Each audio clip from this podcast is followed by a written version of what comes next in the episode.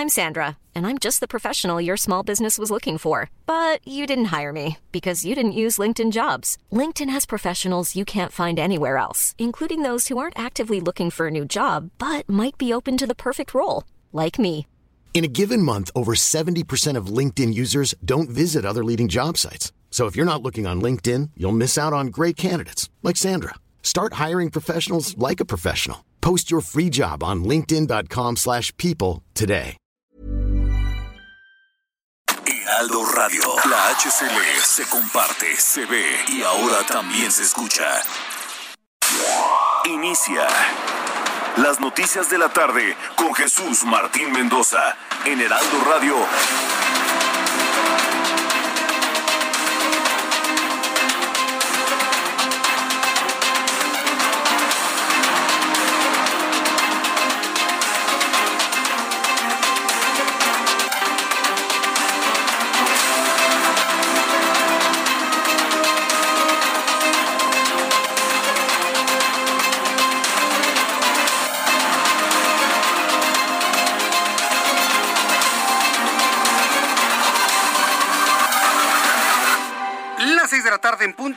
Del centro de la República Mexicana. Bienvenidos. Iniciamos una nueva semana hoy lunes, 26 de julio del año 2021. Me da mucho gusto saludarle a través de los micrófonos del Heraldo Radio en toda la República Mexicana.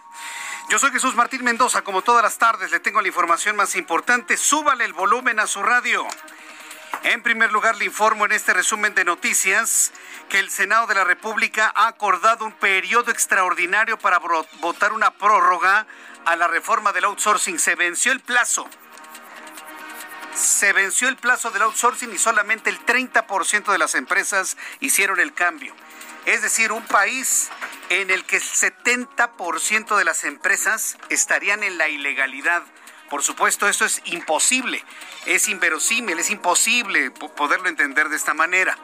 Entonces, ante la inoperancia de esta ley o ante la falta de atención que tuvieron los empresarios para can- cancelar sus outsourcings y y contratar a su propio personal, la Junta de Coordinación Política del Senado de la República acordó la celebración de un periodo extraordinario de sesiones para ratificar el nombramiento de Roberto Salcedo como nuevo titular de la Secretaría de la Función Pública y además aplazar la entrada en vigor de la reforma en materia de subcontratación laboral outsourcing. Estarían dando un plazo para que esto funcione hasta el próximo mes de enero, hasta enero de 2022.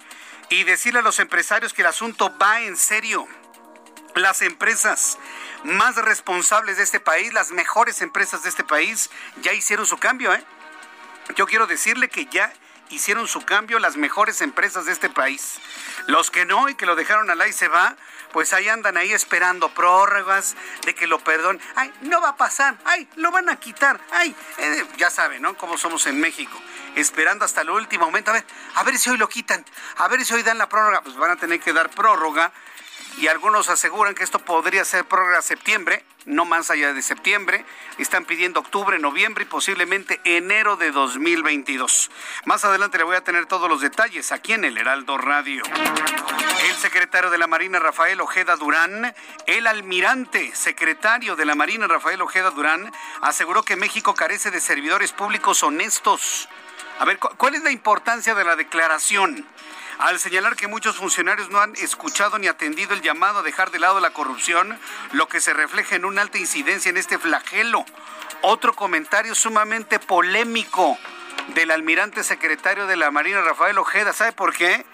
Porque esta es la primera vez que yo tengo memoria que un integrante de las Fuerzas Armadas de nuestro país se mete en política. Ojo con esto, ¿eh? Y yo creo, yo creo que desde las Fuerzas Armadas, desde el Ejército, desde la Fuerza Aérea, hay que decirle al señor de la Marina que no se meta en política. Sus asuntos de seguridad interna, externa, planes de emergencia DN3, todo aquello lo que les ordene su comandante supremo, pero no se metan en política. A ver, señores de las Fuerzas Armadas, ustedes y yo nos llevamos muy bien y nos conocemos desde hace mucho tiempo. No se metan en política. No se metan en política, porque entonces esto no va a terminar nada bien en México. Y se los digo así directo, al almirante Rafael Ojeda, no se meta en política, almirante. Si son buenos, si son malos, ese es un asunto que lo tiene que resolver el Ejecutivo, los civiles de este país. Nada más ni nada menos. Cuando las Fuerzas Armadas, los integrantes del Ejército, la Marina, se meten en política, entonces ya estamos en otro tipo de niveles en otro tipo, no se la crean, ¿eh? López Obrador no va a estar para siempre, ese señor se va en 2024 y el próximo presidente o presidenta que llegue a este país va a mantener las cosas en orden. No se la crean, señores. Y esto sí lo digo y me detengo en este tema porque no podemos permitir que un integrante de las Fuerzas Armadas al nivel del almirante secretario se meta en política. Vamos a escuchar lo que dijo esta mañana. Nosotros no podemos darnos el lujo de tener malos elementos.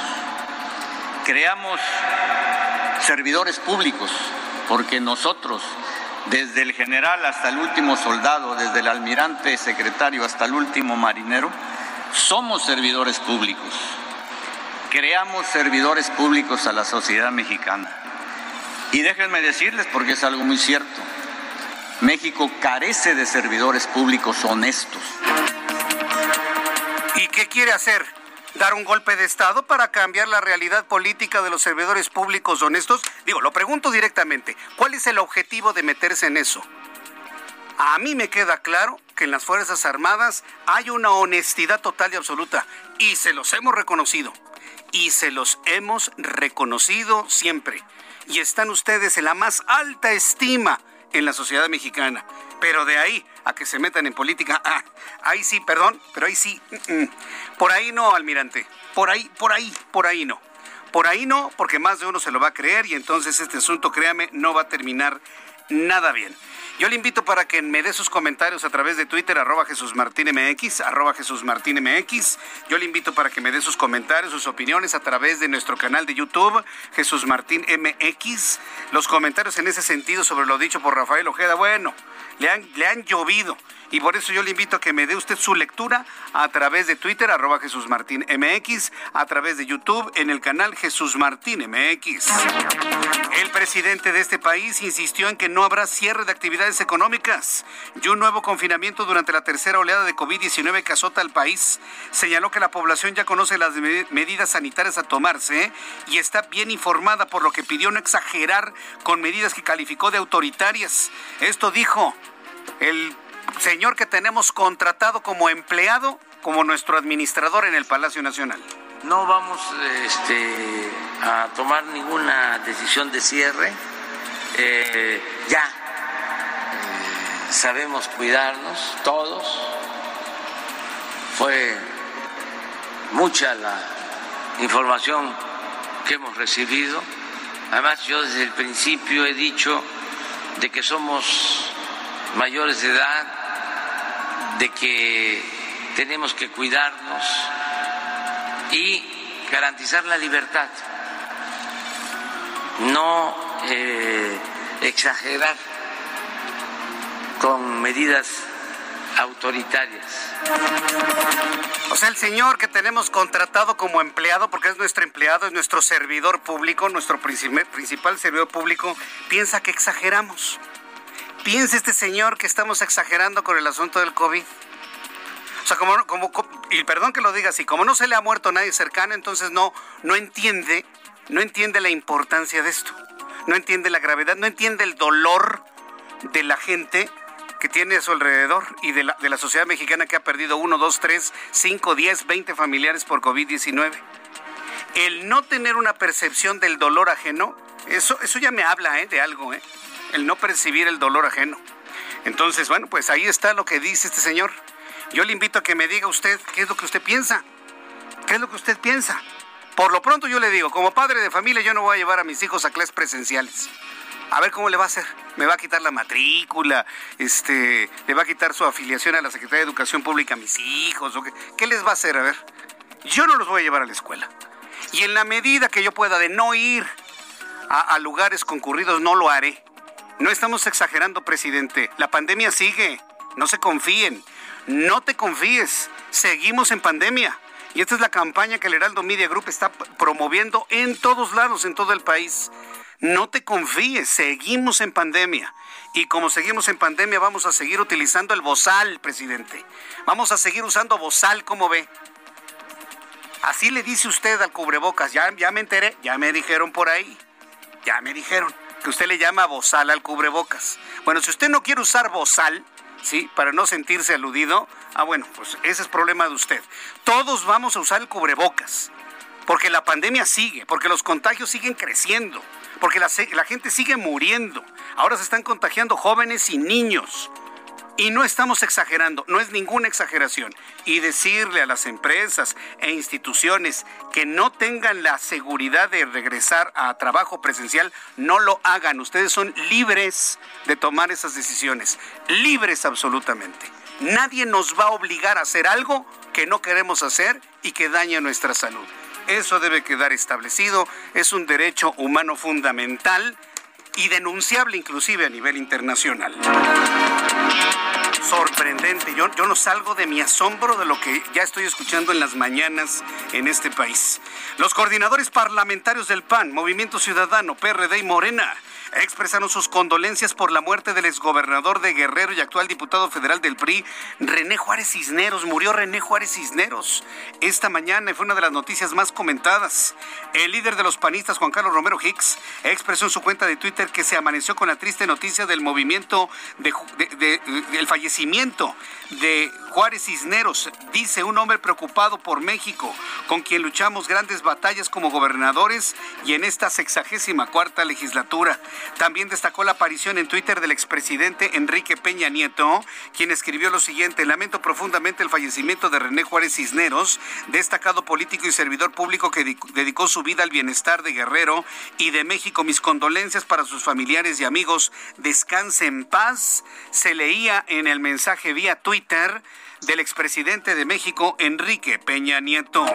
Más adelante le tendré más datos de quién fue René Juárez Cisneros. Finalmente, después de varios meses enfermo de COVID-19, sucumbió a esta enfermedad que hoy el presidente de este país lo hace menos. No pasa nada, no es grave. Ya, ya basta, ya tenemos mucha información.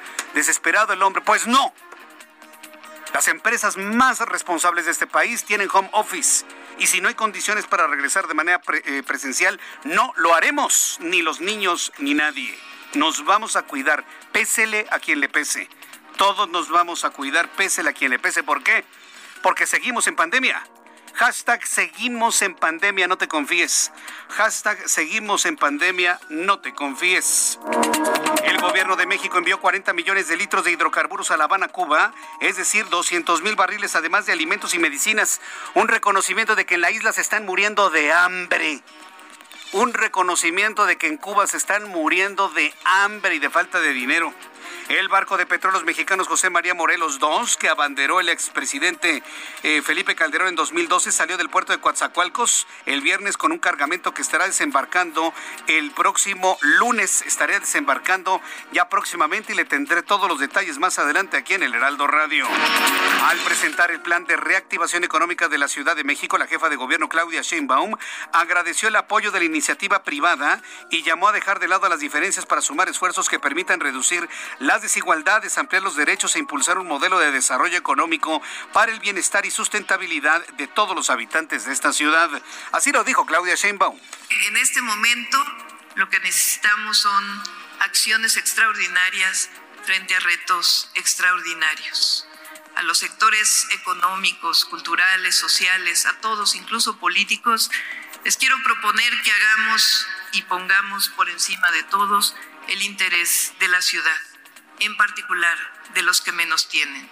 Hay que poner en marcha a la ciudad y podemos hacerlo activando sin arriesgar con la participación del gobierno, pero principalmente y necesitamos de la participación de la iniciativa privada. Esto es lo que dice Claudia Sheinbaum en el discurso que siempre hemos escuchado de panistas, priistas, de izquierda, de derecha, izquierda, derecho, centro, arriba y abajo, donde sea, en beneficio de los que menos tienen. ¿Cuándo hablaremos del beneficio de los que más tienen? Porque sabe que los que más tienen generan los empleos de los que menos tienen. Y precisamente para que los que más tienen le paguen a los que menos tienen, necesita también atención. Uy, ¿qué está diciendo Jesús Martín Mendoza? Pues la verdad, la verdad son los empresarios los que generan el trabajo de muchas familias. Y si de lo que se trata es que les vaya mejor a esas familias que menos tienen, pues que les paguen mejor en sus trabajos. Y la única forma para que les paguen mejor en sus trabajos es elevando la productividad y dándoles mejores condiciones a los que más tienen. ¿Se da cuenta del cambio de óptica de las cosas? Pero bueno, será un asunto en el cual lo platicaremos. Por lo pronto, me gustó mucho el mensaje de evitar las desigualdades ideológicas y que todos pensemos en un mismo objetivo. Ya lo platicaremos más adelante aquí en el Heraldo Radio. En su primera participación olímpica, la selección mexicana de softball se impuso 4 a 1 a su similar de Australia, lo que le permitirá disputar ante Canadá la medalla de bronce dentro de la justa deportiva de Tokio en un duelo que se llevará a cabo este lunes a las 11 de la noche, hora del centro de México, en los deportes que se realizan allá en Japón. Ya son las 6 de la tarde con 15 minutos, 6 y cuarto. Vamos con nuestra compañera Charbel Lucio, nuestra corresponsal en Morelia, Michoacán, quien nos tiene información sobre COVID-19. Adelante, Charbel. ¿Qué tal, Jesús Martín? Bueno, dices, la pandemia no ha acabado y en Michoacán se reporta una positividad del 32.03% de las pruebas realizadas para detectar COVID-19 y hay en este momento 184 personas hospitalizadas en las camas reconvertidas para la atención de infecciones respiratorias agudas graves. Eh, con esto la entidad mantiene un comportamiento epidemiológico que va a la alza, pues además cuatro de las seis entidades federativas que colindan con Michoacán se encuentran en semáforo naranja, eh, lo que podría incrementar aún más estos contagios de COVID-19 derivado de la movilidad interestatal. Y bueno, este escenario se da aún eh, cuando ya se aplicaron más de dos millones de dosis de vacuna anti-COVID, pero eh, pues la inmunización no garantiza el contagio y la dispersión del virus debido a, las, a que las variantes alfa, delta y gamma pues ya circulan en nuestro estado. Hasta el día de ayer se tiene un acumulado de 68.908 casos confirmados en Michoacán eh, y bueno, durante julio se han registrado 76 fallecimientos a causa de COVID-19. Ese es el reporte. Muchas gracias, Charbel. Seguimos pendientes. Vamos hasta Querétaro con Patricia López, nuestra corresponsal. Adelante, Pati. Muy buenas tardes, buenas tardes a la audiencia. Pues acá en el estado de Querétaro también existe un crecimiento exponencial en los casos activos de COVID-19, esto durante las tres primeras semanas de julio, que llevó a la entidad a sumar 1.006 casos activos y quintuplicar la hospitalización, de acuerdo con datos del vocero organizacional Rafael López González. Al referirse a que Querétaro se encuentra en la tercera hora de contagio, señaló que a partir del 5 de julio los casos activos presentan un incremento exponencial, más del doble del 5 de julio, y en la última semana hubo 126 eh, más que la última semana anterior. Querétaro con esto ya pasó de 19 a 35 camas ocupadas. Y frente a esta alerta que se genera desde la vocería organizacional, también las cámaras empresariales advirtieron que la población está empezando a relajar las medidas y piden que eh, se vuelvan a tomar todas las medidas como los cubrebocas, el gel antibacterial y la sana distancia, porque regresar a otro escenario tendrá un alto costo en la economía y también en los empleos, a pesar de que los contagios, de acuerdo con los líderes empresariales, están dando en las reuniones sociales. De acuerdo con ellos, no sucede en el comercio ni en los trabajos. Esta es la información. Muchas gracias por esta información, Patricia López. Adiós. Bueno, vamos con nuestros compañeros corre, este, reporteros urbanos, periodistas especializados en información de ciudad aquí en el Valle de México. Israel Lorenzana, qué gusto saludarte, Israel. Jesús Martín, muchísimas gracias. Muy buen inicio de semana, el gusto es mío. Y fíjate, Jesús Martín, ya hemos hecho un recorrido importante a través de la zona del circuito interior y hemos continuado en la Avenida Revolución prácticamente hasta la zona de Miscoac. En términos generales, la circulación aceptable. En algunos puntos tenemos mojado el pavimento, ha estado llovinando en algunas alcaldías. Hay que manejar con mucha precaución y además hay que tomarlo en cuenta. Para quien va con dirección hacia Barranca del Muerto, hacia la zona de San Ángel, esta es una buena alternativa únicamente paciencia, precisamente aquí en Miscoac. En el paradero tenemos ascenso y descenso por parte del transporte público, pero nada para pensar en abandonar esta arteria. El sentido opuesto, sin ningún problema, a través de la zona de patriotismo, asentamientos al cruce con viaducto, pero nada para abandonar esta arteria. Si su destino es la zona de Benjamín Franklin o los que siguen su marcha hacia Melchor Ocampo o hacia la avenida de los Constituyentes. Jesús Martín, la información que te tengo. Muchas gracias por esta información, Israel Lorenzana. Hasta luego. Gerardo Galicia, gusto en saludarte. Muy buenas tardes, Gerardo.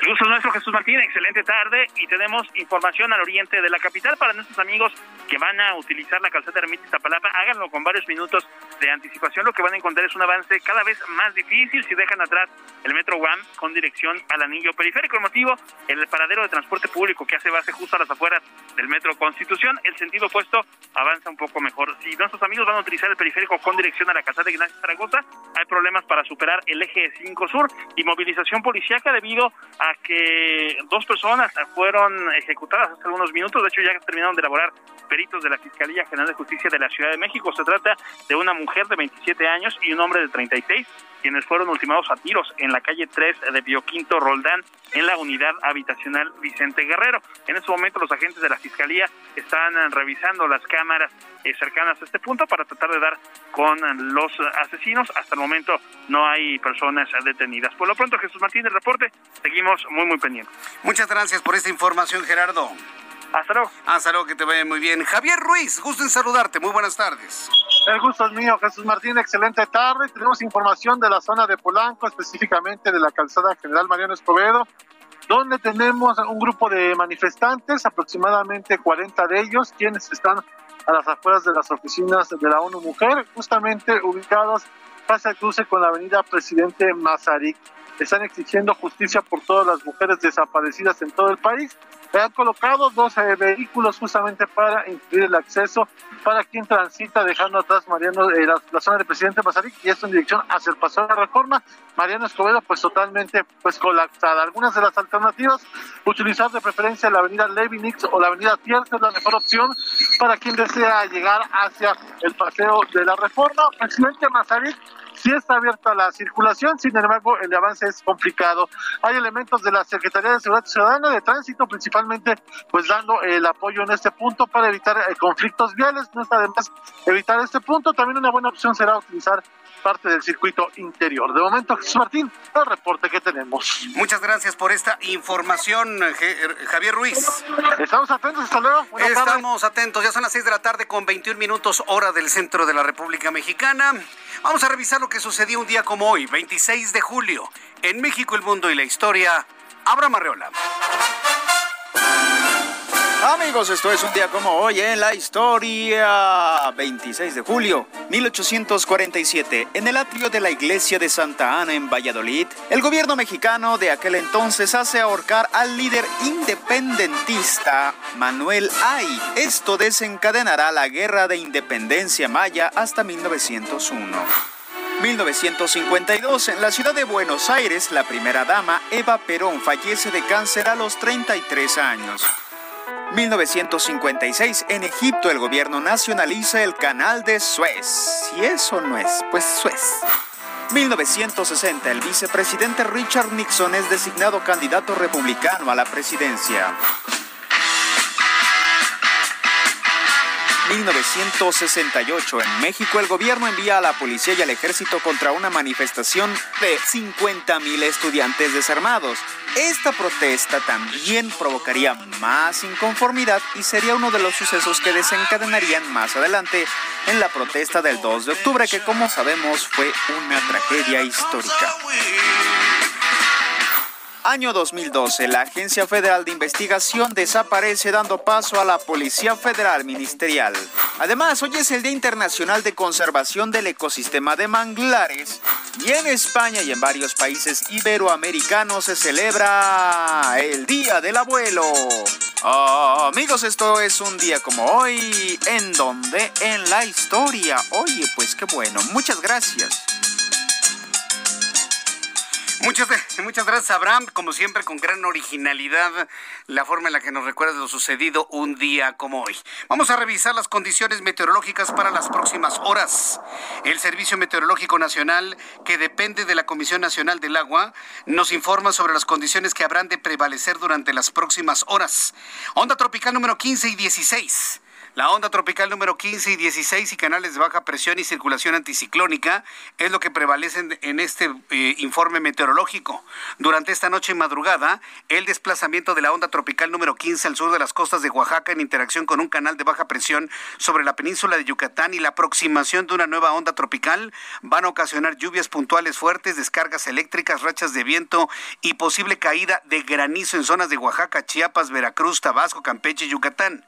Asimismo, un canal de baja presión extendido en el noroeste, occidente y centro del territorio nacional. Con eso, pronóstico del tiempo para el centro del país. Amigos que nos escuchan en la capital de la República, llueve ya en este momento, mínima 12, máxima 24 y máxima para mañana 21 grados Celsius.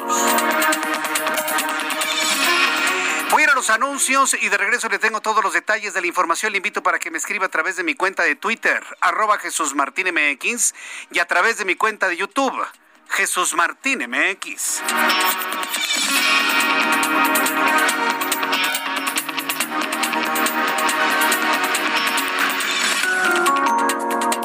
Escuchas a Jesús Martín Mendoza con las noticias de la tarde por Heraldo Radio, una estación de Heraldo Media Group. Heraldo Radio, la HCL se comparte, se ve y ahora también se escucha.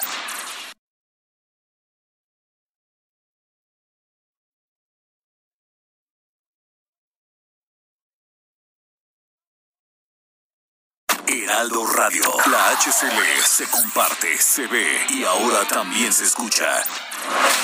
Escucha las noticias de la tarde con Jesús Martín Mendoza. Regresamos.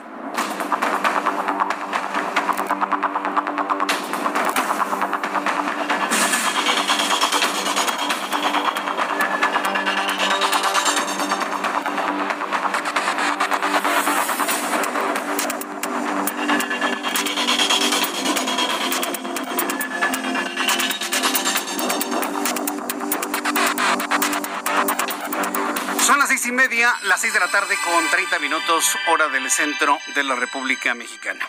Bien, como usted lo habrá notado, eh, antes de iniciar con, con, toda la información que ya tenemos lista, como usted lo habrá notado, en el Heraldo Media Group hemos empezado con una campaña muy importante, muy fuerte, para evitar que la gente se confíe.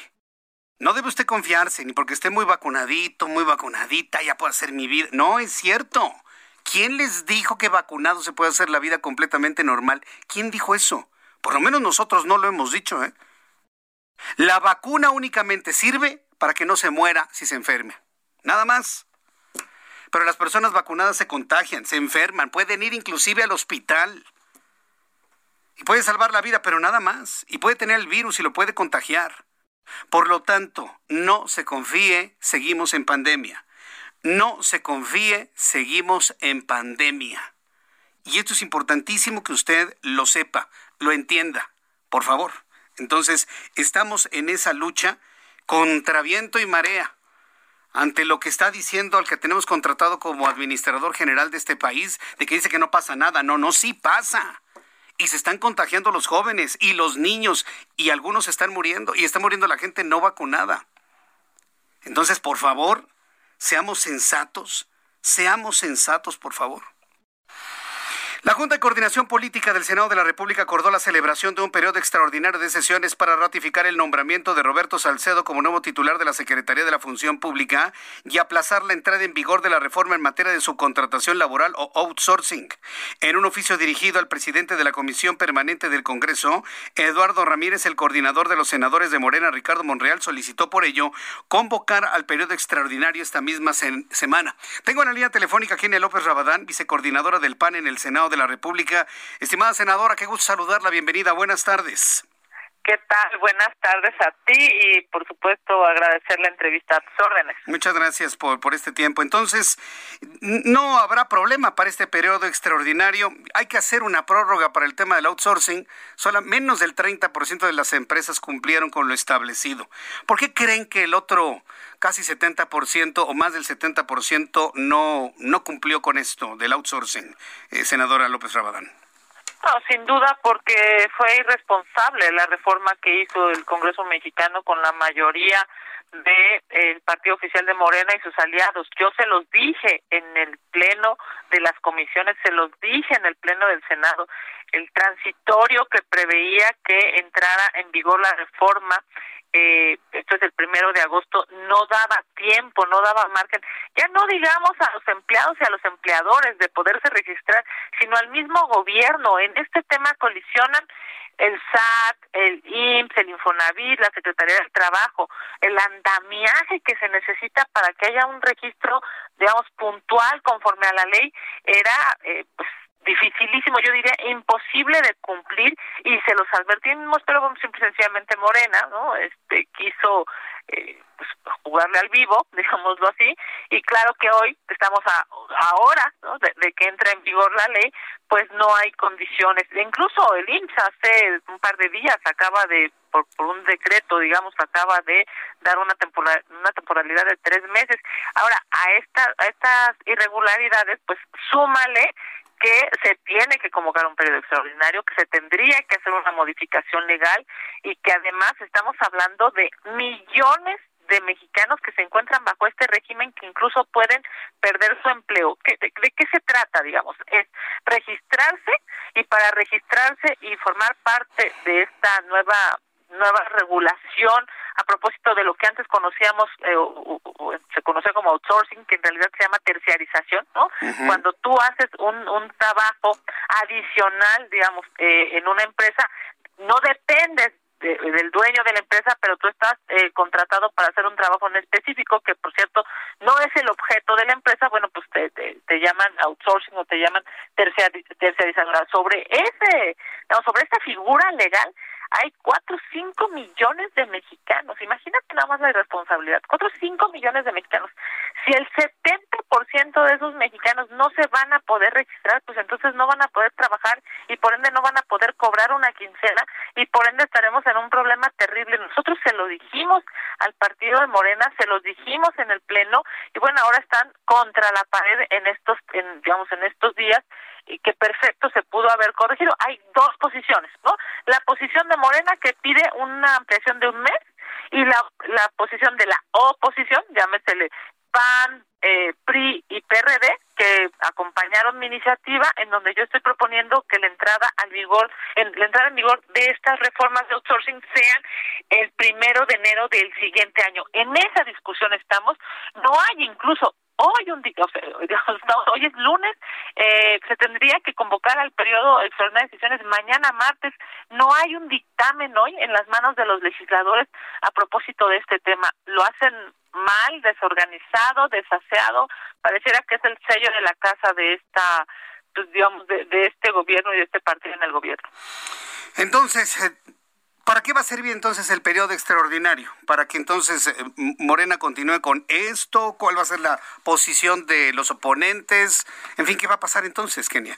Bueno, justo mañana estamos convocados a sesión a la una de la tarde, porque además, bueno, recordarás que eh, habrá una sesión en Cámara de Diputados y después la, la, sesión de la Comisión Permanente. Hay muchos temas a deliberar. A ver, estamos hablando del desafuero absolutamente necesario de un señor que siendo diputado de Morena es acusado de violar niños. Un señor que llegó a la Cámara de Diputados para ser diputado con el logo del presidente de la República. Es un tema terriblemente preocupante, se le tiene que desaforar y tendría que ser eh, pues investigado y en su caso sancionado. Por cierto, no solamente es un tema de una de una persona menor de edad que lo acusó, no, son varios menores de edad que lo han acusado. Segundo, bueno, eh, son son tres eh, temas de desafuero en términos, digamos, de, de, desafuero. Segundo, pues también hay que ver los nombramientos. Estamos hablando de nombramientos del Ejecutivo Federal que tienen que ser eh, turnados a, al Congreso, eh, a, los legisladores. Tercero, el tema del outsourcing. En fin, hay es, un, un collage de temas eh, preocupantes y unos urgentes para unos grupos parlamentarios, otros para otros grupos parlamentarios, pero para no variar, pues todo, ¿no? Hecho al cuarto para la hora. Es increíble que hoy, por ejemplo, fíjate nada más el IMSS resuelve por decreto estos tres meses más el fin de semana, ¿no? Hoy estamos en lunes. Hoy no hay un dictamen que pueda darle claridad a esos millones de mexicanos que eh, tienen una una contratación vía outsourcing para saber si van a poder seguir trabajando o no cuando la ley entra en vigor el primero de agosto. Es, digamos, es, es increíble cómo les encanta hacerlo mal, les encanta hacerlo tarde y luego la solución que están dando es un mes. Es absurdo. hay especialistas que han dicho, para una reforma de ese tamaño, para porque claro, a ver, hay había mucha gente pasada de lista que se estaba enriqueciendo con el trabajo de otros, ¿no? En, términos de outsourcing. Eso, eso es cierto, pero lo teníamos que haber hecho digamos, tenemos que haber perfeccionado la figura de la tercerización o del outsourcing de la mejor forma, incluso pensando no solamente en la reforma, sino en la entrada en vigor. Hoy estamos en medio de este problema y bueno, mañana estamos convocados. Veremos qué tantos acuerdos se pueden construir de hoy a la sesión de mañana y en su caso, de qué dictámenes estamos hablando, porque recordarás que no se puede convocar a un periodo extraordinario, sino para las cosas que están claramente establecidas. Y al día de hoy, pues, cero pérdida. Bien, pues entonces... Es que es, es, es, es todo esto, ¿no? el, el, el, problema de todo esto es que todos están en contra de todos y la ciudadanía y los empresarios están en medio. Y, y ante esto, pues el empresario no sabe, bueno, ¿me salgo del outsourcing o no? ¿Lo van a dejar o lo van a quitar? ¿Prevalecerá la opinión de la oposición o no? Y, y, no hay definiciones, Kenia. ¿Qué vamos a Tienes hacer? toda la razón. Y te quiero decir que con, con ese suspiro que este, te acompañamos millones de mexicanos. O sea, la verdad es que es increíble. O sea, no, no puede ser que, a ver, estamos en una pandemia, la gente no tiene dinero, la inflación está brutal, la tortilla, el pollo, el huevo, la gasolina están subiendo como la espuma, es, impresionante. Y, y para cerrar con broche de oro, a estos señores del gobierno se les ocurre forzar a través de una ley una entrada en vigor que es imposible de cumplir. Yo en realidad, la verdad es que, discúlpame, pero yo, yo, yo no estoy tan segura que los datos que están dando de manera oficial sean 30%. Vamos a creerles, yo lo pongo en duda, ¿no? Pero vamos a creerles. Eso significa que entonces 3 millones de, de mexicanos no van a tener la posibilidad de, de, facturar, de cobrar, de cobrar su sueldo, porque pues, simple y sencillamente porque están obligándolos a hacer un registro en donde, te digo, forman parte, antes de poder registrarse, forman parte un montón de oficinas gubernamentales que claramente ni siquiera las el, que el propio gobierno está pudiendo salir adelante. Fíjate nada más, que qué manera de discriminar. Si tú eres una outsourcera del gobierno, una tercerizadora del gobierno, vas a tener hasta el próximo año. Ah, pero si eres de la iniciativa privada, si tú estás trabajando para una, una empresa, eh, si tú eres empleado de una empresa, dueño de una empresa, pues entonces tú sí amuélate y van a entrar, va a entrar en vigor la ley para ti el primero de agosto. Terriblemente mal y se los dijimos. Sí, no, no, es, es, es, algo, es como tener eh, entidades o empresas de primera, de segunda y de tercera, las que están conmigo, las que están contra mí. No, no, es, es algo increíble. Pues vamos a ver finalmente qué pasa. Por lo pronto yo creo que sí va a haber un acuerdo, ¿no? Para el periodo extraordinario de sesiones, por lo pronto pues habremos de verlo porque hay dos visiones polarizadas la visión digamos de, del gobierno o del partido en el gobierno que quiere solamente solamente digamos ya no ya no entremos a todos los demás temas ¿eh? me refiero solamente para el tema del outsourcing ya no tanto por el tema del desafuero ya no tanto por el tema de los nombramientos solo por el tema del outsourcing hay dos visiones totalmente penduladas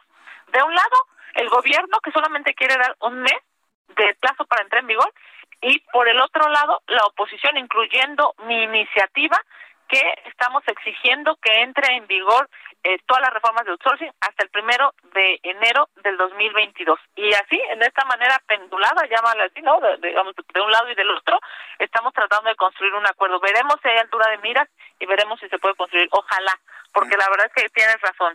En esta polarización y en este pleito, digamos, de visiones de país, porque claramente hay dos visiones de país, la de López Obrador y la de la oposición, en este pleito lo que no puede suceder es que la gente esté en medio sin tener la posibilidad de eh, registrarse, tener un sueldo y poder salir adelante en, esta pandemia. La gente es la que está en medio y es a mí lo que más, más finalmente nos preocupa a todos. Kenia López Rabadán, muchas gracias, senadora, por este tiempo para el auditorio del Heraldo Radio. Muchísimas gracias. Gracias a ti. Mañana estaremos en el Senado de la República, en la Comisión Permanente, por supuesto, dando el debate. Muchas gracias. Bonita tarde. Hasta luego. Que le vaya muy bien. Bueno, son las seis de la tarde con 43 minutos. Las seis de la tarde con 43, hora del centro de la República Mexicana. Pues así estamos. A ver finalmente qué es lo que ocurre luego de luego de lo que ha explicado la senadora López Rabadán. Mientras tanto, preocupados por la tercera ola de COVID-19, aquí en el Heraldo Media Group no bajamos la guardia. Este lunes 26 de julio es decir, hoy estamos iniciando la campaña Seguimos en pandemia, no te confíes. Seguimos en pandemia, no te confíes. Aun cuando el señor que está ahí en el Palacio Nacional hoy dijo que no pasa nada y que no es grave y que, no, no sé qué tantas cosas dijo. No, no, no, no, no, no, no. Nosotros tenemos esta campaña de no te confíes y seguimos en pandemia con base en las observaciones de los científicos y conocedores del COVID-19 más respetados de este país y del mundo. La pandemia sigue. La pandemia es una realidad y por lo tanto usted no debe confiarse. El objetivo ¿Cuál es el objetivo de nuestra campaña? Crear una conciencia en torno a la necesidad de aprender a coexistir de forma responsable con el virus que genera COVID-19 y continuar con el uso del cubrebocas, mantener la sana distancia, lavar las manos, utilizar gel antibacterial. Como parte de esta iniciativa, a lo largo de nuestra programación vamos a proporcionar información útil para que juntos hagamos frente a esta pandemia. Lo principal es seguir utilizando el cubrebocas bozal, como le llama López Obrador y toda su gente cercana. Seguir utilizando cubrebocas. Bozal, aunque nos digan perros, no importa. Más vale que le digan a usted y a mí que somos perros, estos gobernadores que tenemos, a enfermarnos de COVID-19. Entonces, vamos a seguir utilizando el cubrebocas, vamos a lavarnos las manos, vamos a mantener la sana distancia, aún vacunados, señores. Entiéndanlo de una vez por todas, aún vacunados. Estamos en pandemia, no te confíes. Ese es el hashtag que yo le invito para que a través de las redes sociales, principalmente Twitter, me ayuden a hacerlo viral. No te confíes, seguimos en pandemia. No te confíes, seguimos en pandemia. El hashtag es seguimos en pandemia. Seguimos. No hemos arreglado este problema a nivel nacional. Seguimos en pandemia, no te confíes. Importantísimo hacerlo. Yo les invito a que se unan a nuestra campaña y en todas sus redes sociales, todas sus redes sociales, ayúdeme a promover estas, estos dos mensajes. Seguimos en pandemia y no te confíes. Seguimos en pandemia y no te confíes. Y para muestra un botón, hasta los que se sienten inmunes, hasta los que se sienten intocables del COVID-19, ya les dio. Ya les dio. Gerardo Fernández Noroña, diputado del Partido del Trabajo, dio positivo a COVID-19. Así lo informó en sus redes sociales, en donde mostró el resultado de la prueba que se hizo hoy en el estado de Morelos. El legislador presentó síntomas que él mismo definió como los de una gripe muy fuerte. El vicecoordinador del partido en el Palacio de San Lázaro confirmó esta tarde en sus redes sociales los resultados de su prueba. Dice que le dio COVID. Sin la D, así. Aparte, todavía jugando, ¿no? Con las palabras. Pero en fin, le deseamos una pronta recuperación a Gerardo Fernández Noroña. Nadie quiere, aunque no tengamos coincidencias ideológicas, nadie quiere que la gente esté enferma, nadie quiere que a la gente le vaya mal. En lo personal, por mí, por mi cuenta, queda que Gerardo Fernández Noroña va a recuperar su salud y desde aquí le enviamos un saludo, un abrazo y que se recupere pronto para seguir en la contienda ideológica, política, en la contienda de las ideas, en la confrontación de los conceptos y de las ideologías. Hombres como Gerardo Fernández Noroña pues son importantes para el debate nacional de todos los temas, ¿no? Aunque a veces como que no nos caiga muy bien, pero le deseamos una pronta recuperación finalmente para continuar con el debate que finalmente todos, absolutamente todos, la ideología que tengamos, estamos buscando lo mejor para nuestro país. Algunos de una manera, otros de otra manera, pero si en algo podemos coincidir es en el fin último de las cosas. Saludos Gerardo Fernández Noroña y esperamos que te recuperes pronto, muy pronto por supuesto. Ya son las 6 de la tarde con 47 minutos, hora del centro de la República Mexicana. Poco más de un año después del inicio de la pandemia vuelven las imágenes de las familias de pacientes de COVID-19 esperando a su familiar afuera de un hospital. Se repiten las historias de contagiados que entran eh, caminando y salen en un ataúd. Un año después se vuelven a saturar los hospitales de la Ciudad de México. Al menos 15 hospitales públicos de la Ciudad de México están saturados de pacientes contagiados de SARS-CoV-2, según lo muestra el sitio oficial de hospitales COVID. Mi compañero Edgar Ledesma, reportero del Heraldo Media Group nos tiene información. Adelante, Edgar, gusto en saludarte. ¿Qué tal, Jesús Martín? Muy buenas tardes. Efectivamente, como bien comentas, pues la pandemia continúa y continúa muy fuerte y justamente volvemos a ver imágenes que hace un año presentamos y que narramos aquí en tu programa de radio también, de la saturación de hospitales. Vuelve la saturación de hospitales está comenzando ya 15 hospitales, como bien comentas, el Hospital General Tacuba, Rubén Leñero, el General Balbuena, Regional Primero de Octubre, General Zona 24 Insurgentes, el Parque de los Venados, Adolfo López Mateos, vaya 15 el de Tláhuac, el Gea González, el INER, el Subirán, ya presentan saturación. Jesús Martínez estuvo haciendo un recorrido durante este fin de semana y, decirlo, ya ahí es muy complicado, comienza a ser complicado encontrar eh, eh, disponibilidad en algunos hospitales. Ya las autoridades capitalinas están reconvirtiendo algunos hospitales, eh, vuelve la reconversión incluso de algunos hospitales que ya aceptaban otros pacientes, como el Parque los Venados, se está volviendo otra vez un, un hospital 100% COVID. Y eso debido justamente al aumento de, de, contagios. Incluso hay que señalar que en el último mes pasó de 30 por, de 30 eh, por ciento contagiados a 63, perdón, la capacidad hospitalaria, es un aumento del 30% en un mes, habla de lo rápido que está aumentando. La mayoría de los casos que encontramos en estos hospitales es de jóvenes de 30 a 39 años. También sí hay adultos, también nos encontramos un caso de un adulto de eh, 55 años que no se vacunó por tener algunas enfermedades pero esas son justamente las personas que están en estos momentos saturando los hospitales, la gente que aún no se vacuna o gente eh, que, que jóvenes que están siendo afectados por esta nueva variante Delta. Jesús Martín, también nos, en el Estado de México nos comentaron que el de la Perla en esa también ya comienza a presentar una fuerte saturación de gente contagiada en ese hospital. Parte de lo que estuvimos encontrando este fin de semana en estos hospitales, Jesús Martín. Vaya, entonces el drama continúa y las saturaciones, entonces, eh, eh, ¿en qué porcentaje encontraste estos hospitales, Edgar? ¿A qué porcentaje? Por ejemplo, el INER tiene una, carpa afuera que dice hospital sin disponibilidad, es decir, está al 100%. Estos 15 hospitales en, en, la, en la página de Mapa Hospital COVID de la Ciudad de México ya reportan 100% de ocupación. Vaya, llegar ahí es esperar que se ocupe una cama para, para poder ingresar a tu paciente o, había algunos casos que una paciente que justamente de Gia González nos informó que, que ella, es un familiar suyo, ya estaba siendo atendida por otra enfermedad, le encontraron COVID y por eso encontró camas, pero durante este tiempo le tocó ver a otras familias que llegaron a este hospital Gia González y fueron rechazados. Ya, ya comienza a ser complicado en estos, en estos hospitales en, encontrar alguna cama Incluso la gente que nos está escuchando, Jesús Martín, si tiene algún paciente que tiene COVID, puede meterse a esta página de, hospitales, mapa hospitales COVID de la Ciudad de México, y ahí va a encontrar cuáles están en rojo que ya no tienen disponibilidad, amarillo con poca disponibilidad o verde que aún hay disponibilidad para encontrar cama. Bien, pues Edgar Ledesma, preocupante lo que nos eh, comentas y lo que nos compartes el día de hoy. Muchas gracias por esta información, Edgar. A ti, Jesús Martín, a cuidando, como bien comentas. Hay que cuidarnos. Y no sabes qué gusto me da el poder tener contacto contigo a través de la radio. Abrazo, mi querido Edgar. Saludos.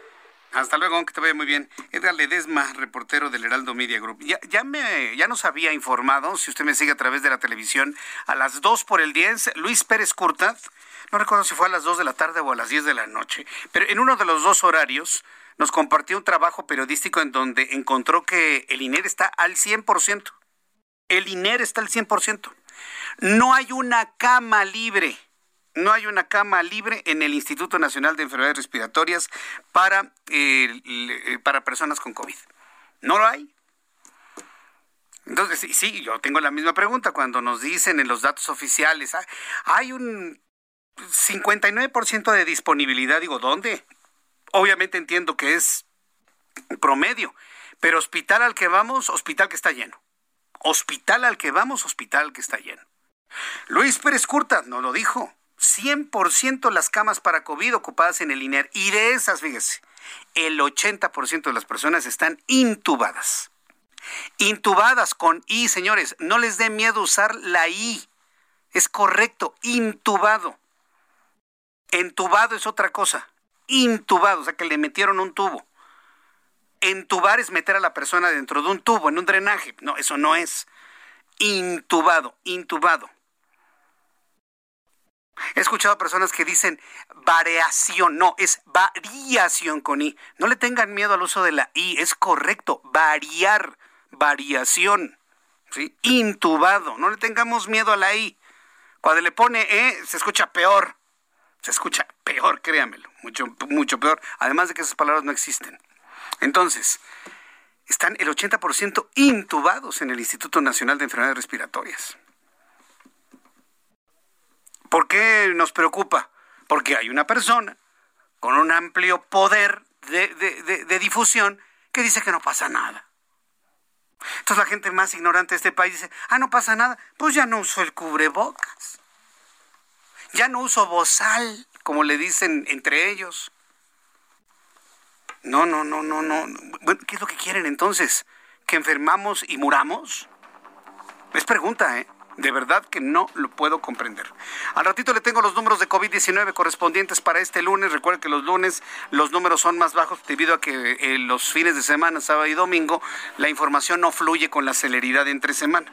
Entonces en un ratito le voy a tener todos los datos de COVID-19, la actualización de los números, un resumen con las noticias más importantes, nuestros compañeros reporteros, más entrevistas y le invito para que me escriba a través de dos plataformas, a través de Twitter, arroba Jesús Martín MX y a través de YouTube.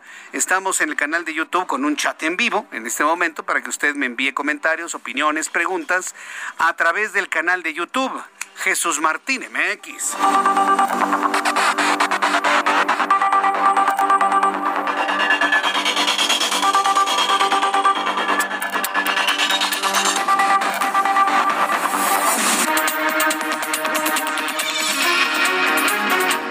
Escuchas a Jesús Martín Mendoza con las noticias de la tarde por Heraldo Radio, una estación de Heraldo Media Group. Heraldo Radio, la HCL se comparte, se ve y ahora también se escucha.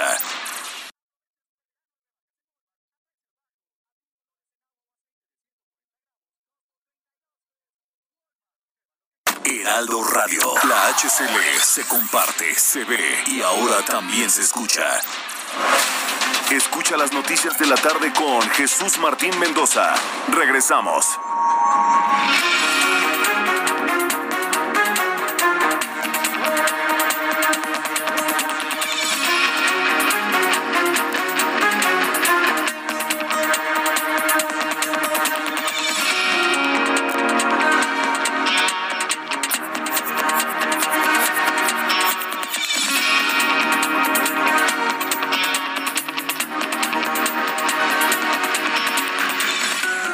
Las 7 en punto, las 19 horas en punto, hora del centro de la República Mexicana. Escucha usted el Heraldo Radio, las noticias de la tarde. Yo soy Jesús Martín Mendoza y le presento un resumen con los asuntos más importantes hasta este momento. En entrevista para el Heraldo Radio, la vicecoordinadora del PAN en el Senado, Kenia López, externó su postura sobre la aprobación de un periodo extraordinario para posponer la entrada en vigor de la nueva ley en materia de, de subcontratación conocida como outsourcing y señaló que es consecuencia de la bancada de Morena que aprobó esta ley de manera precipitada lo que pone en riesgo a millones de trabajadores contratados bajo esta modalidad y ha impedido a muchas empresas sumarse a esta homologación. Esta es la voz de la senadora panista Kenia López Rabadán. Fue irresponsable la reforma que hizo el Congreso mexicano con la mayoría del Partido Oficial de Morena y sus aliados. Yo se los dije en el pleno de las comisiones, se los dije en el pleno del Senado. El transitorio que preveía que entrara en vigor la reforma eh, esto es el primero de agosto, no daba tiempo, no daba margen, ya no digamos a los empleados y a los empleadores de poderse registrar, sino al mismo gobierno. En este tema colisionan el SAT, el IMSS, el Infonavit, la Secretaría del Trabajo.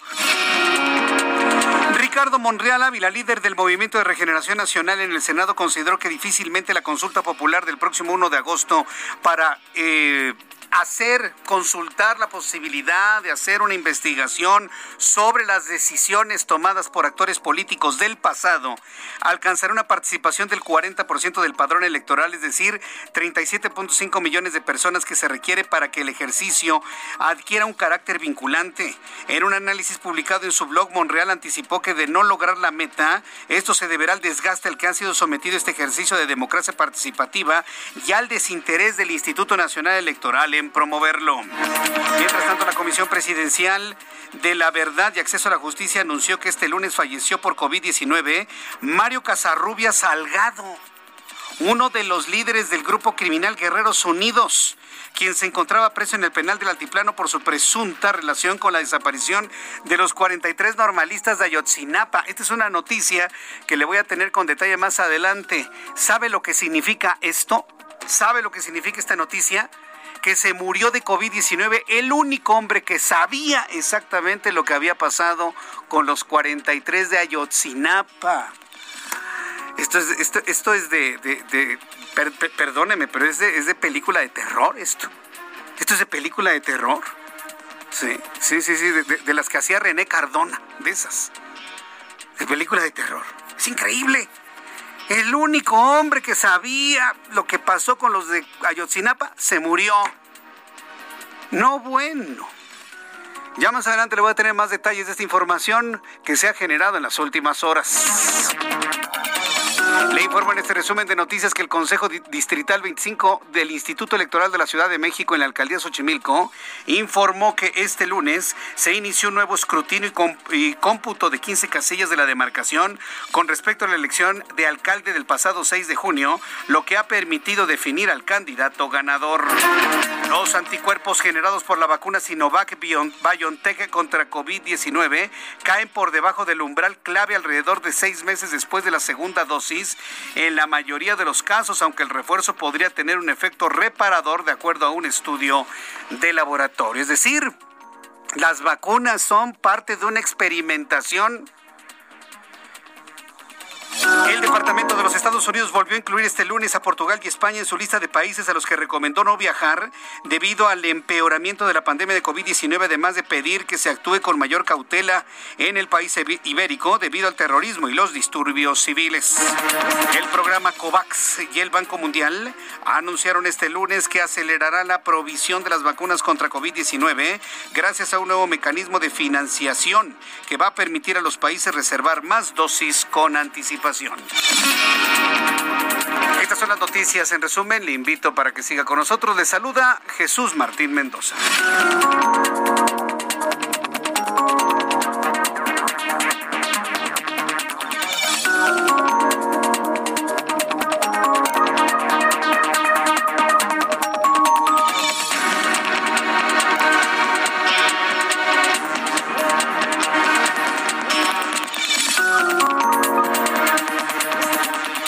Las 7 con 6, las 7 con 6 hora del centro de la República Mexicana. Bueno, pues continuamos con la información aquí en el Heraldo Radio. Y bueno, pues eh, sinceramente hay que decirlo con toda claridad, qué impactante esto que ha ocurrido con eh, Casarrubia Salgado, el que sabía de la desaparición de los 43 normalistas de Ayotzinapa. Un poco más adelante le voy a tener todos los detalles. Además, el asunto de los anticuerpos de la vacuna.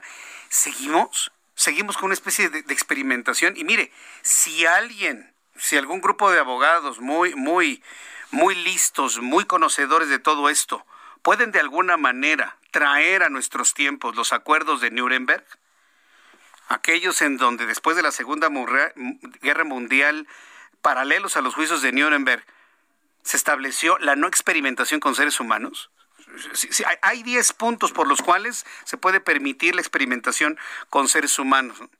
Que tenga un objetivo para la ayuda a la humanidad, que la persona con la que se va a experimentar esté en conocimiento de las cosas, tener su pleno consentimiento, etcétera, etcétera, etcétera, etcétera. Y luego de repente nos encontramos con que países obligan a sus ciudadanos y a los que quieren entrar a ese país a tener cierta vacuna. Eso es violentar los acuerdos eh, eh, de, Nuremberg en materia de experimentación humana. Claro, por supuesto. ¿Por qué me van a obligar a ponerme una vacuna para poder tener mi derecho a libre tránsito en el mundo? ¿Por qué? Si hoy por hoy lo estamos viendo, las vacunas siguen todavía arrojando resultados de observación en la experimentación en seres humanos. Es una experimentación en seres humanos no consentida. ¿Me sigue? Como dicen los, los eh, puertorriqueños, me sigue. Entonces, eh, eh, ¿ante qué estamos? Estamos ante un asunto que de verdad, en, ah, en materia de derecho internacional, creo que es muy interesante poderlo analizar con toda profundidad. Se están violentando esos acuerdos en materia de no experimentación en humanos de Nuremberg Yo, lo dejo como pregunta.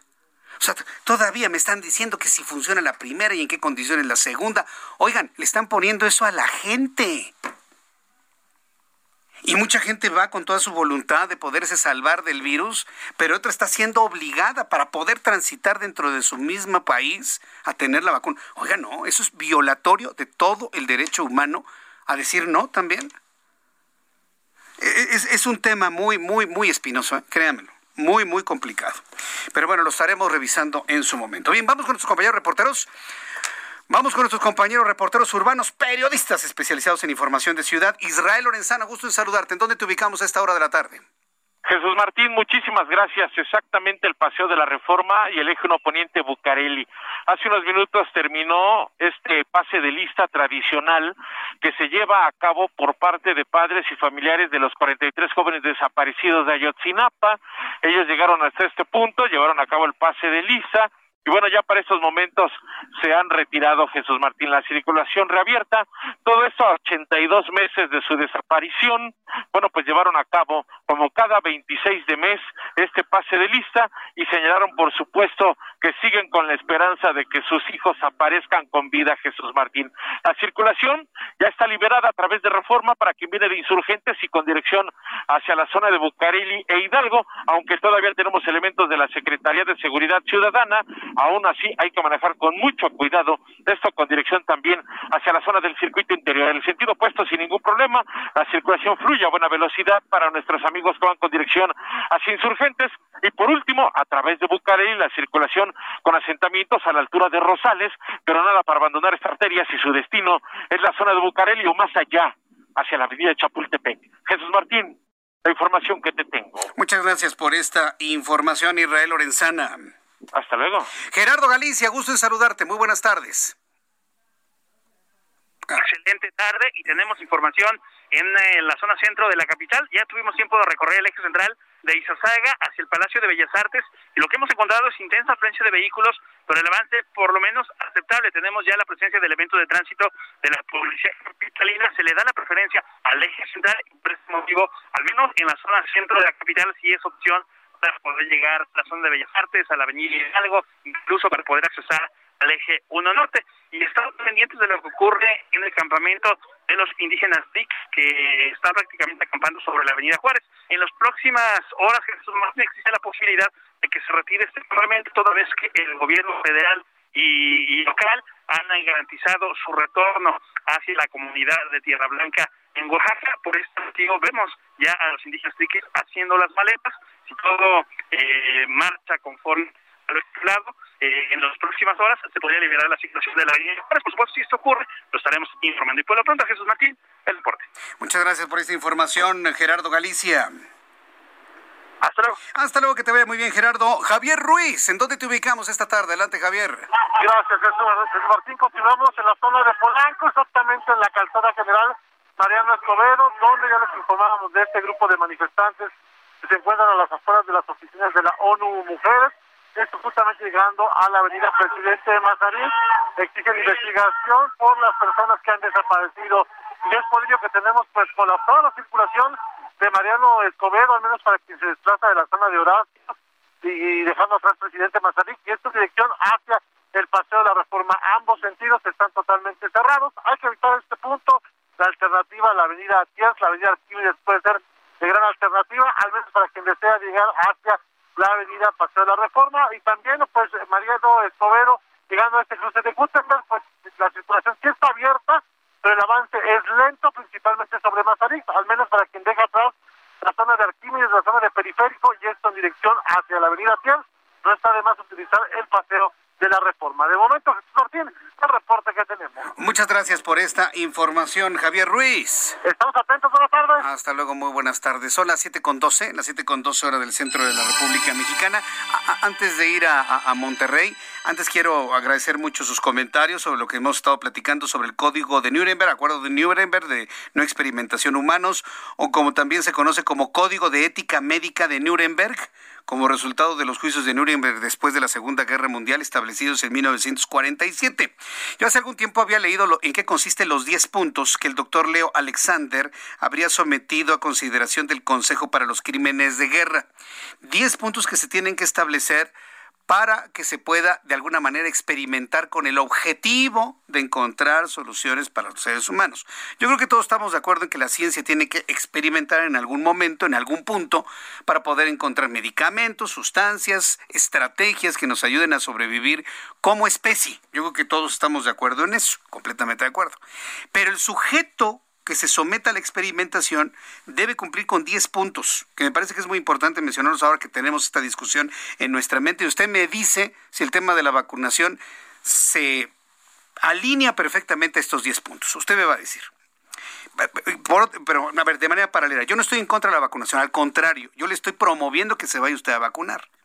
Pero, por ejemplo, cuando me escribe alguien del público y me dice, Jesús Martín, ¿dónde consigo una vacuna Pfizer? Porque a mi hijo, para dejarlo entrar a Canadá, le piden la vacuna de Pfizer. Eso, eso es violatorio del Código de Ética de Nuremberg. Eso. Ningún país debería obligar a nadie a tener cierto tipo de vacuna. Con confirmar con una prueba médica que la persona está recuperada o no enferma, con eso debería ser más que suficiente. Más que suficiente. Más que suficiente. Pero bueno. Los 10 puntos dicen lo siguiente. El número uno, usted me dice si lo cumple todo el tema de la vacunación de COVID en el mundo. Usted piénsele. Uno, es absolutamente esencial consentimiento voluntario del sujeto humano. Hay, más explicaciones sobre esto. Pero en realidad, ¿todos tienen un consentimiento voluntario? Pregunta, ¿eh? Lo dejo como pregunta. Dos, el experimento debe ser tal que dé resultados provechosos para el beneficio de la sociedad. ¿Está bien? La vacuna, ¿no? Que sobrevivamos. Número tres, el experimento debe ser proyectado y basado sobre los resultados de experimentación animal y de un conocimiento de la historia natural de la enfermedad. ¿Se experimentó primero en animales la vacuna del COVID antes que con seres humanos? Sí, no, sí. Ah, ¿verdad? Pues no. No, porque esta enfermedad no le ha dado a otros animales de la naturaleza. Cuatro, el experimento debe ser realizado de, tal forma que evite todo sufrimiento físico, mental innecesario y todo daño. El experimento debe ser realizado de tal forma que se evite todo sufrimiento físico y mental innecesario y todo tipo de daños. Todas las personas que se vacunan sufren de dolores y de reacciones secundarias leves. Cinco, no debe realizarse ningún experimento cuando existe una razón a priori conocimiento eh, para suponer que pueda ocurrir la muerte o un daño, un daño que lleve a una incapacitación, excepto quizá en aquellos experimentos en que los médicos sirven también como sujetos. Seis, el grado de riesgo que ha de ser tomado no debe exceder nunca el determinado por la importancia humanitaria del problema. Siete, se debe disponer de una correcta preparación y unas instalaciones adecuadas para proteger al sujeto. ¿Las instalaciones donde se aplica la vacuna cuentan con esto? Ocho, el experimento debe ser realizado únicamente por personas científicamente cualificadas. Nueve, durante el curso del experimento el sujeto humano debe estar en libertad de interrumpirlo si ha alcanzado un estado físico mental en que la continuación del experimento le parezca imposible. Es decir, que alguien diga ya, no quiero más, ya, basta. Diez, durante el curso del experimento el científico responsable tiene que estar preparado para terminarlo en cualquier fase. Ahí están los 10 puntos del Código de Ética de Nuremberg, que informativamente me parece que es interesantísimo conocerlo. ¿eh? Me parece que es interesantísimo conocerlo a la luz de lo que hemos estado viviendo durante los últimos meses. Son las 7.16, las 7.16 horas del centro de la República Mexicana. Vamos con mi compañera Daniela García, ella es nuestra corresponsal en Nuevo León. Allá se han registrado 31 fallecimientos por COVID-19 en personas ya vacunadas. Daniela, adelante, gusto en saludarte. Buenas tardes. Muy buenas tardes, Jesús Martín. Pues así es, como bien mencionas. A ver si le podemos marcar por WhatsApp, Ángel. A ver si podemos tener esa posibilidad de marcarle por WhatsApp. Fíjese que ahora las, las comunicaciones telefónicas sí, sí me dejaron verdaderamente sorprendido, ¿no? De, de, su de, la, de la mala calidad que luego tienen. Pero bueno, en unos instantes voy a tener comunicación con Daniela García. Pero antes, me da mucho gusto saludar eh, al gobernador constitucional de Durango, José Rosa Saizpuro. Señor gobernador, qué gusto saludarlo, bienvenido. Hola Martín, muy buenas tardes, con el gusto de saludarte a ti y a todo tu auditorio. Me da mucho gusto saludarlo y bueno, sabemos que ha asumido la presidencia de la Asociación de Gobernadores de Acción Nacional y bueno, pues ahora se anunció los temas como para la tercera ola de COVID, regreso a clases. Bueno, ¿cuál es la recomendación de los gobernadores ante la tercera ola de la pandemia y este tema del regreso a clases, por ejemplo, gobernador? Mira, vamos a trabajar básicamente ahorita en cuatro aspectos que más le preocupan a la gente. Eh, uno de ellos es precisamente la salud ante esta la llegada de la tercera ola de, eh, contagios por la, las nuevas cepas que van que van saliendo, sobre todo la, la variante delta, que es la más contagiosa. Eh, tenemos que buscar primero seguir ampliando el programa de vacunación. Creo que está claro que a mayor porcentaje de población de la gente vacunada, pues son menores ya los riesgos que se tienen, sobre todo hoy afortunadamente los adultos mayores ya no están llegando a los hospitales. Hoy, ¿quiénes están llegando? Están llegando los jóvenes, las personas de 18, 20 hasta 40, 50 años. ¿Por qué? Porque muchos de ellos, los jóvenes obviamente no se han vacunado y los de 40 en adelante apenas está en ese proceso. En algunas entidades ya se logró la segunda dosis, en otros apenas se aplicó la primera dosis a los de a los de 40 a 49. Entonces nos, queda claro que ese esa tiene que ser la la meta que intensifiquemos más el programa de vacunación y para eso los borradores del, Partido Acción Nacional hemos eh, manifestado toda la disposición para sumar esfuerzos con el gobierno federal para que podamos tener una mayor capacidad de de aplicación de estas vacunas. Estamos conscientes de que el problema es contar con las vacunas, pero teniendo las vacunas, la oportunidad de aplicarlas pronto eh, es real porque por la experiencia que se tiene ya en el sector salud para la aplicación de, de dichas vacunas. Así es que esa es una parte y la otra hay que seguirnos cuidando. No tenemos eh, ninguna otra, no, no puedo dejar bajar la guardia ahorita porque todo lo que eh, dejemos de hacer pues eh, va a tener una repercusión. Aún la gente vacunada se tiene que seguir cuidando. Y desde luego que paralelo a esto está el programa de reactivación económica. Queremos que la economía ya no se, no se caiga, queremos que la economía pueda continuar, pero para eso ¿qué requerimos? Eh, cumplir con todos los protocolos para que eh, las actividades esenciales, principales, continúen donde creemos que está el mayor riesgo de contagios, en actividades sociales, en antros, en eventos eh, masivos eh, de carácter social, ahí es donde está el mayor riesgo. Entonces, en esa parte, pues sí tenemos que hacer un esfuerzo por disminuir eh, la presencia de, de, estas personas en esos lugares, o sea, que bajemos la, la cantidad de, de, personas en, en todos estos espacios y obviamente que esto nos lleva a un tema que todo mundo queremos ya, el regreso a la escuela. No solo regreso a clases, que eso es, ese siempre ha estado. Ahora queremos el regreso a clases, pero a la escuela. Y para eso, pues tenemos que eh, seguirnos cuidando, tenemos que garantizar que mm, el, estos contagios no no no vayan a no sigan a la alta porque si siguen a la alta pues el riesgo de que los padres digan no vamos a mandar a nuestros hijos a la escuela que las maestras y maestros tampoco quieran este ir a, dar clases, pues es real. Entonces, nosotros estamos preparados, en el caso de Durango estamos listos y todos los gobernadores del PAN hemos manifestado que estamos listos para el regreso a la escuela, pero desde luego analizando las circunstancias que se vayan a presentar en el momento que se dé esto, que es a partir del día 30 de agosto, eh, cuando inicia el, ciclo escolar en educación básica. Sí, yo, entiendo esa preocupación, la responsabilidad de los gobernadores para que lo que se pueda hacer de manera presencial se haga y lo que no, no. Digo, tenemos en este momento un crecimiento en contagios muy, muy importante, pero ¿qué tanto se puede avanzar? Con un presidente que no usa cubrebocas y que inclusive es una clase política que al cubrebocas le llaman bozal. O sea, se, puede trabajar con una clase política ahí en el Ejecutivo que, pues, que no está ayudando con este tipo de, estrategias y protocolos, gobernador. Se nos fue. A ver, a ver si este lo logra así. Pues, yo, sé que no se quiere meter en camisa de once varas, pero pues me tiene que contestar. Finalmente los gobernadores, ¿cómo le hacen, no?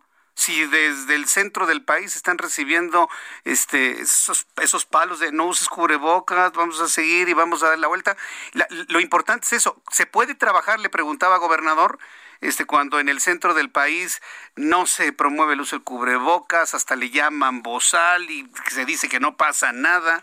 ¿Qué, qué tanto les afecta en los protocolos que ustedes responsablemente están estableciendo, gobernador? A ver, si no establecemos, si no mantenemos esos protocolos, el riesgo de contagios en las empresas, en todos los eh, servicios, la, sobre todo la, la, parte de los servicios turísticos, pues eh, eh, es un riesgo muy alto de que se incrementen y que no solo se dan los contagios, sino que hoy muchos jóvenes están yendo a los hospitales, o sea, traemos el problema de que se está incrementando la hospitalización de, de los jóvenes y lamentablemente algunos de ellos eh, han perdido la vida por esta causa. Entonces, el llamado a los jóvenes es que se cuiden, pero que las actividades económicas no necesariamente hay que paralizarlas, nada más que hay que hacerlo con cubriendo todos los protocolos, cuidándonos para que la economía siga creciendo. Creo que la gente lo que quiere es eh, que se generen oportunidades de empleo, pero dándoles la seguridad, la garantía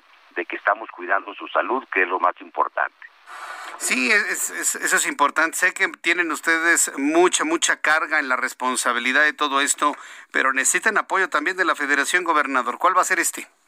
Mira, lo que estamos buscando nosotros es una reunión con el señor secretario de, Salud para ver cómo sumamos esfuerzos, en su momento también con el secretario de Hacienda, porque nos parece que la obra pública, la inversión pública en infraestructura también es un factor muy importante para reactivar la economía y que además de eso nos permita, pues eh, a la par, eh, seguir generando confianza en la inversión privada, porque hoy la, los, los empleos que se han generado, una buena parte, pues son por la por el sector privado y porque han seguido invirtiendo, porque tienen confianza, porque hay certeza jurídica, porque estamos trabajando también en un asunto que es fundamental, la seguridad pública. La seguridad es lo que lleva a, cualquier persona a tener confianza para caminar en las calles, para invertir y para generar desde luego los empleos. Gobernador, le deseo mucho éxito en su responsabilidad al frente de esta asociación de gobernadores. Estaremos saludándose en una oportunidad futura. Muchas gracias, gobernador. Gracias por esta oportunidad. Te mando un abrazo. Muy buenas tardes. Abrazo, buenas tardes. Voy a los anuncios y regreso enseguida.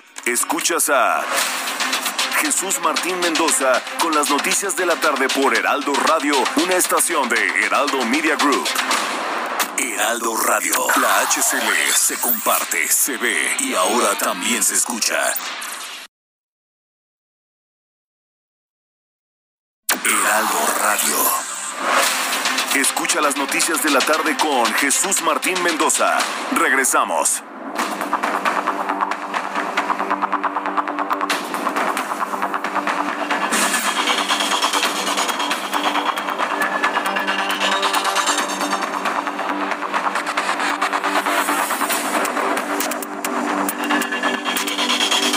Las siete y media, las siete y media hora del centro de la República Mexicana. Continuamos en el Heraldo Radio. Yo soy Jesús Martín Mendoza y le acompaño con la información más importante del día de hoy. Vamos con Cintia Stettin de una vez. Vamos con Cintia Stettin, que es, que es reportera del Heraldo de México, del Heraldo Media Group. Nos informa que el Instituto Electoral de la Ciudad de México ha dado a conocer el resultado de las elecciones, eh, concretamente en la alcaldía Xochimilco. Hay que recordar que Xochimilco, su resultado electoral fue muy cuestionado. ¿sí? Muy, muy, muy cuestionado porque durante todas las primeras horas del cómputo, pues la oposición iba ganando Xochimilco. Es más, varios mapas que hablaban de cómo iba a quedar configurada la, la política en la Ciudad de México ponían a Xochimilco del lado de los opositores. Pero por una naricita, una naricita, el actual alcalde va a repetir como alcalde en Xochimilco. Cintia Stettin, gusto en saludarte. Muy buenas tardes. ¿Qué tal? Muy buenas tardes, Jesús, a ti y a tu auditorio. Pues sí, por una ventaja mínima de 1.727 votos, los consejos distritales 19 y 25 del Instituto Electoral de la Ciudad de México confirmaron que José Carlos Acosta, candidato de Morena, continuará al frente de la alcaldía Xochimilco. Este, pues hay que recordar que eso Este escrutinio de 37 eh, paquetes electorales se dio luego de que este fin de semana el Tribunal Electoral de la Ciudad de México le ordenara al instituto abrirlos toda vez que no había claridad en, el recuento de los votos. Asimismo, te comento pues que al abrir estos 37 paquetes, eh, para ambos candidatos se emitieron 128.981 votos, de los cuales 65.354 fueron para el candidato de Morena y 63.627 para Gabriel eh, del Monte Rosales, que era en este caso el candidato de la alianza eh, Va por la Ciudad de México, que estaba integrada por PAMPRI y PRD. Comentarte pues en un lapso de 24 horas, eh, estos consejos distritales deberán enviar esta información al Tribunal Electoral de la Ciudad de México con la documentación correspondiente justo para que ya emita el fallo de declaración en el que dice que José Carlos Acosta es el alcalde electo de Xochimilco. Bien, Cintia Stettin, me da mucho gusto saludarte y tenerte aquí en nuestro programa de radio en el Heraldo. Estaremos atentos de las reacciones desde el mismo Xochimilco. Muchas gracias, Cintia. Seguimos pendientes, Jesús. Buenas tardes. Muy buenas tardes. Eh, periodista Cintia Stettin, aquí en el Heraldo Media Group. Son las 7 con 33, las 19 horas con 33 hora del centro de la República Mexicana. Viajamos directamente hasta Monterrey, Nuevo León, con Daniela García. Adelante, Daniela. Espero que ahora sí te podamos escuchar. Muy buenas tardes. ¿Qué tal, Jesús Martín? Muy buenas tardes. Pues como comentábamos hace algunos momentos, en Nuevo León se han registrado 31 fallecimientos por COVID-19 de personas vacunadas con una o dos dosis. Eh, pues esto lo confirmó el secretario de Salud del Estado, Manuel de la Oca durante la rueda de prensa diaria de salud. Detalló que de las 31 muertes eh, que se han registrado, 25 eran de personas que contaban con una sola dosis de alguna de las vacunas, mientras seis habrían recibido su esquema completo de vacunación. Esto pues de acuerdo a la información que tiene la autoridad estatal. En cuanto a personas vacunadas que se han infectado con COVID-19 en la entidad en los pasados meses, el secretario de Salud del Estado reveló que hay 908 casos, esto de personas con una sola dosis y 583 con el esquema completo de vacunación por lo que obviamente pues insistió en recordar a la población que tener la vacuna no protege contra la infección de este virus, sino que reduce la posibilidad de complicaciones y muerte por la enfermedad. Aunado a esto, pues se presentó la cifra de casos diarios. Este lunes fue de 995, esto en las pasadas 24 horas, la cifra más alta que se ha registrado prácticamente en los últimos seis meses. Y también hay 13 niños y adolescentes internados actualmente por complicaciones de esta enfermedad. Cinco de ellos son menores de 10 años y ocho son mayores de 10 años de edad. Todos registran dificultad para respirar. Además, se registraron varios casos de bebés de meses de nacidos que están dando positivo al COVID-19. Y pues bueno, eh, finalmente el secretario de Salud también alertó que están colapsando los sistemas hospitalarios en la entidad, hablando específicamente del Hospital Metropolitano, que es el más grande en capacidad para atender pacientes COVID-19, aseguró que hablando con los directivos de este hospital, se le confirmó a él que ya hay pacientes que se encuentran esperando en pasillos para recibir sus camas, algo que ellos pues califican como de eh, capacidad muy elevada y están esperando que se puedan convertir más camas para atender a pacientes en los próximos días. Es la información que tengo hasta el momento, Jesús Martín. Muchas gracias por la información, Daniela García. Estaremos pendientes. Muy buenas tardes. Muy buenas tardes. Ah, pero no pasa nada. Ah, pero no es grave. Ah, es que no hay nadie que nos detenga. Ah, es que no pasa nada. O sea, el no pasa nada es el equivalente a ya domamos la pandemia. No puede ser ese nivel de irresponsabilidad. En unos instantes le voy a tener los números de COVID-19 para este lunes. Antes, saludo a mi compañera Mayeli Mariscal. Ella es nuestra corresponsal en Guadalajara, Jalisco. Adelante, Mayeli, gusto en saludarte. Muy buenas tardes, buenas tardes también a todo el auditorio. Como parte de la política pública de inclusión en materia educativa, en Jalisco se anunció la apertura del bachillerato para altas capacidades intelectuales. Se atenderá a 60 alumnos y la convocatoria ya está abierta para inscripciones. Iniciarán clases el próximo 23 de agosto y eh, pues la información la dio a conocer el titular de la Secretaría de Educación en la entidad, Juan Carlos Flores Miramontes, quien dijo que esta iniciativa pues es justamente para dotar de conocimientos y sobre todo eh, pues ayudarles a que puedan eh, tener una educación a su nivel estos eh, jóvenes que puedan tener un nivel cognitivo mayor a lo habitual también estarán recibiendo clases además de basadas en ciencia en humanidades incluso los proyectos que puedan eh, pues proponer durante este bachillerato se buscará que puedan hacerlos como un emprendimiento a futuro Adicionalmente, se estarán involucrando también en algunos temas de problemáticas sociales para que propongan soluciones tecnológicas y poder también así, eh, pues, ayudarles en otras áreas eh, como la habilidad social también y la empatía.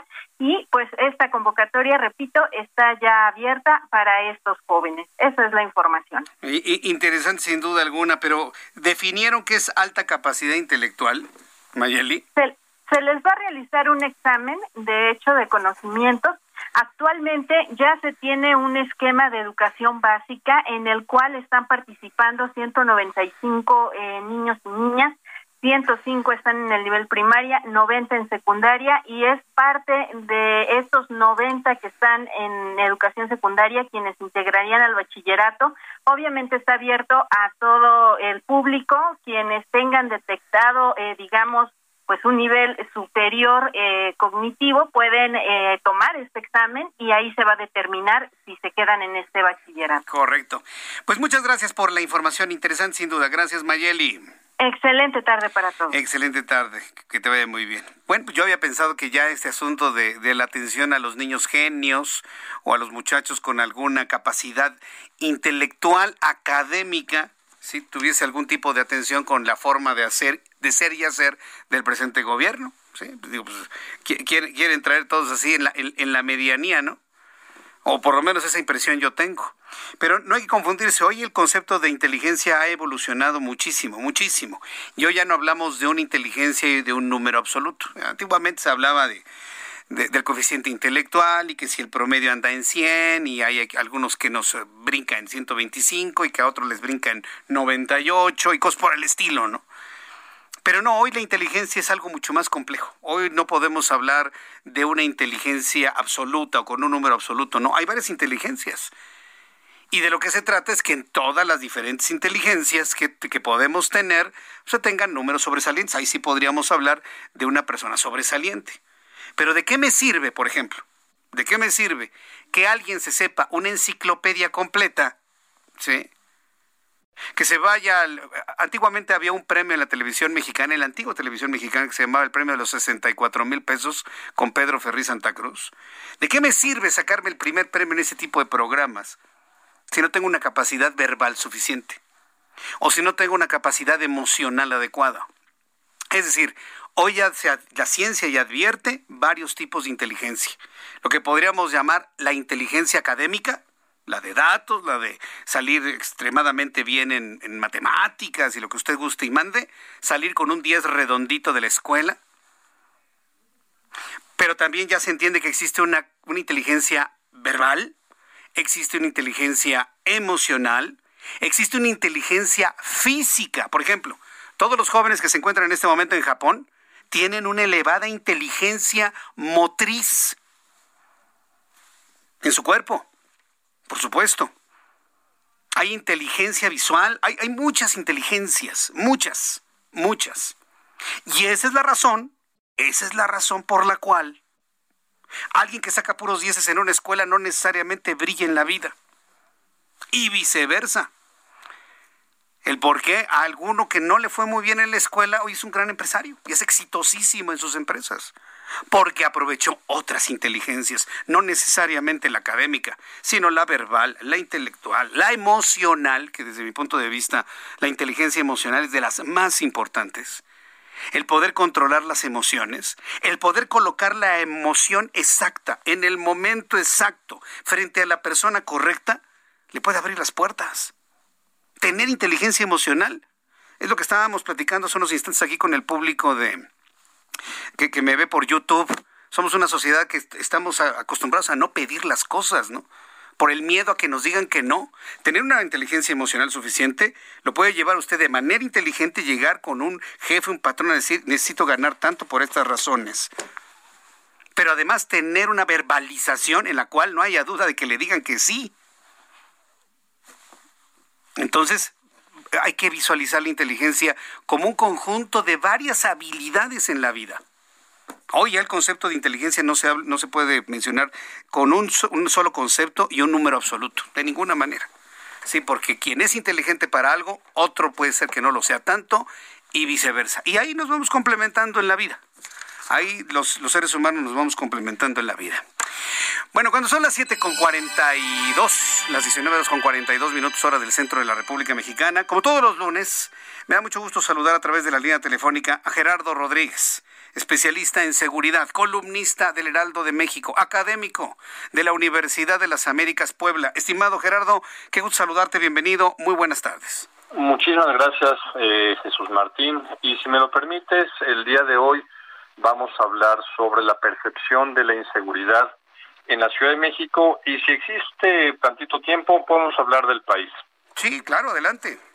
Mira, eh, estamos en, los niveles más bajos de percepción de inseguridad eh, de la historia eh, reciente de México de los últimos ocho años, con niveles de percepción de inseguridad, es decir, que los ciudadanos se sienten inseguros en su ciudad de un 65% aproximadamente, promediando los datos de marzo y junio del INEGI, de la encuesta nacional de seguridad urbana.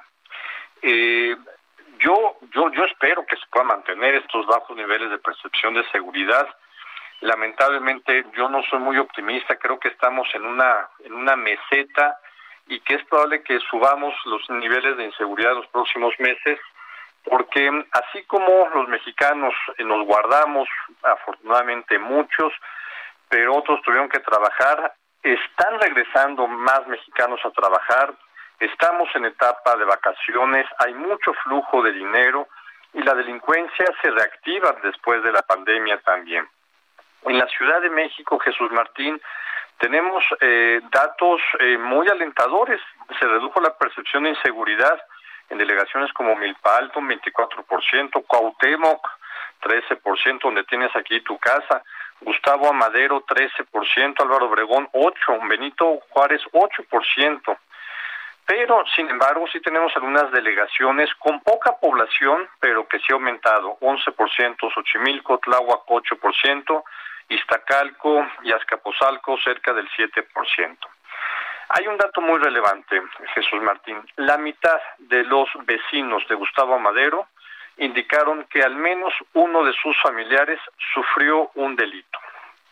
La mitad de los hogares en Gustavo Madero, en Iztapalapa 45% y Azcapotzalco 42%. Mi, mi interpretación de por qué eh, tenemos estos bajos niveles de, percepción de inseguridad es porque sí bajó la criminalidad en la Ciudad de México en, el último año. Eh, también no hay que demeritar hay una buena estrategia de la jefa de gobierno, Claudia Sheinbaum. Tenemos un jefe de la policía, Omar García Harfuch, un secretario que coordina bien los cerca de 80 mil elementos de la policía de la Ciudad de México. Deben de estar funcionando los, las políticas de prevención y sobre todo un tema, Jesús Martín. La Ciudad de México es quien tiene la mejor infraestructura tecnológica y se conectan la mayoría de, de las videocámaras en el C5 de la Ciudad de México. Pero tengo dos, dos hipótesis más. Eh, se le ha dado un golpe importante a los cárteles chilangos, los que no reconocía que existían eh, Miguel Ángel Mancera, se les han congelado cuentas, se han, se han este, decomisado bienes, armas y también se han apresado a un par de sus líderes. Y finalmente, Jesús Martín, algo que es estructural. La Ciudad de México es la única entidad en la República Mexicana que tiene suficientes policías estatales para garantizar la seguridad. Vaya, pues eh, qué buenos datos esto y la verdad suena esperanzador. Bueno, tú sabes que del, del número duro, del, del, dato duro a la percepción, pues evidentemente todavía transcurre algún tiempo importante. Pero yo siempre he tenido la duda de si luego estos números bajos no es falta de denuncia más bien. O, estamos hablando de que sí, al salir por la calle, la gente se siente menos insegura, Gerardo. Ah, tienes toda la razón. Eh, México tiene una de las cifras negras más altas, es decir, de no denuncia de delito cercano al 94%. Pero, pero fíjate que la Ciudad de México tiene buenos niveles de denuncia. Eh, Puebla también los, los, los tiene. Nuevo León también los tiene la zona metropolitana, Guadalajara también. Eh, la gente sí confía y la verdad es que yo sí, eh, por favor Jesús Martín, siempre hay que promover que si alguien sufre un delito, denuncie ante las autoridades.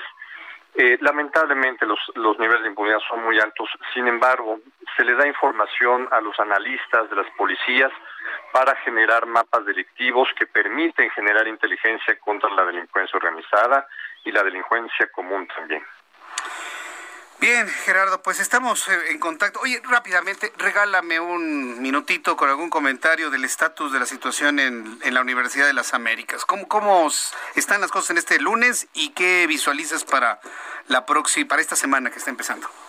Mira, eh, la resolución del juez federal, la sentencia provisional del juez federal, eh, recobraron las cuentas la, la, la administración que sigue eh, gestionando la cuestión administrativa y académica de la universidad con el doctor Luis Ernesto Derbez y todo, su equipo académico y administrativo. Esto nos ha dado una relativa paz en el conflicto que, llevan a cabo estos dos grupos en litigio. Y te, te, comparto ahorita por, por redes todos los profesores, bueno, la mayoría de los profesores, 300 profesores de tiempo parcial, tiempo completo y algunos jubilados, firmamos una carta en donde exigimos eh, que la universidad eh, se, retire las Fuerzas Armadas del gobierno del Estado y la empresa privada que contrató este supuesto nuevo patronato y nos, y nos permitan regresar a nuestras aulas, a nuestros cubículos, para hacer lo que sabemos, que es enseñar. Gerardo, muchas gracias por tu información. Te envío un abrazo. Estamos en contacto en cualquier momento. Gracias. Te mando un fuerte abrazo. Igualmente, que te vaya muy bien. Faltan 12 minutos para que sean las 8. Es momento de súbale el volumen a su radio. Roberto San Germán, con toda la información deportiva y sobre todo con lo ocurrido en este encuentro de deportistas mundiales en una conocida ciudad de Japón. Miguel Roberto, bienvenido. Muy buenas tardes.